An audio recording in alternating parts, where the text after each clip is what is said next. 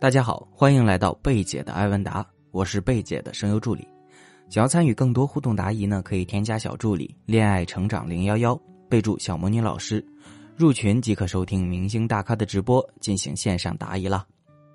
这一期节目呢，贝姐将和大家分享的案例是：想让他对你一直热情，你需要做到这两步。小魔女老师你好，男方身高一米七八，二十七岁，体重一百一十斤，颜值五分。本科学历，收入九千元；女方身高一米五零，二十六岁，体重八十五斤，颜值五分，本科学历，收入七千五百元。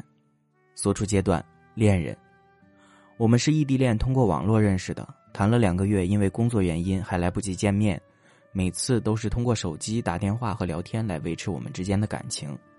其实他也很希望我去他那里见面的，可是工作原因就这样拖到现在都没去。现在两个人没什么话题可聊，都是我问他答。我想达到的预期是我们两个人还像以前那样有说不完的话。问题就是我说话他老是说的跟我的不在一个服务区一样。你说这个，他说那个，老是聊不到一块儿去。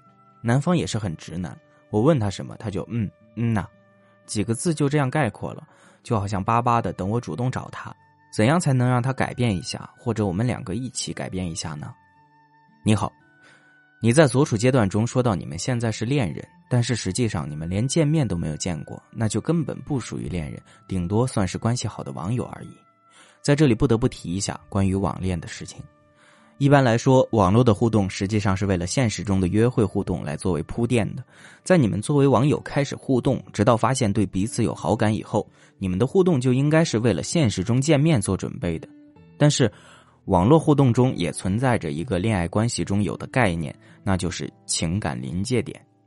一开始你们有很多话题聊，是因为你们彼此都只是陌生人，任何一种话题对于你们来说都是新鲜的。无论是天文地理、电视剧、连续剧、电影、星座、运动等等这些问题，你在和一个刚认识的人聊的时候都是新鲜话题，得到的都是和你曾经不认识的人不一样的反馈，当然会感到兴奋了。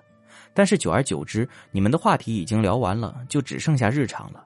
那么在这个时候，你们的情感临界点就已经快要到了，因为你们之间已经没有太多的信息需要去摸索了。那么，想要延迟情感临界点的到来，有两种方法。第一种就是最为快速，也是效果最好的。你们只有见面了，才能验证自己的恋爱幻想和现实的相似率，好奇心才能得到满足。满足了好奇心，就可以把情感临界点再延缓一段时间了。如果说你们没有见光死，彼此之间仍然有着一定的好感，不会对对方的形象感到失望，那么你们可以继续约第二次、第三次，直到网恋变成真正的恋人，这是最好的方式。第二，如果你们近期内不能见面，那么只能在话题中入手了。你可以考虑一下，为什么你抛出去的话题对方不接呢？在另一个频道呢？是否是你每次跟他聊天的时候都是说自己的一成不变的日常，导致对方完全没有兴趣呢？又是否你的话题实际上是对方完全没有涉猎且不感兴趣的呢？这些都是有可能的。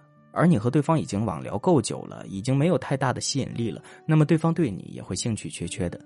如果想让对方主动找你，先从发朋友圈开始，发一些和你日常生活不一样的朋友圈，从而创造一些话题。让对方或者你自己能够借题发挥，才能增加你们之间继续热情互动的可能性啊！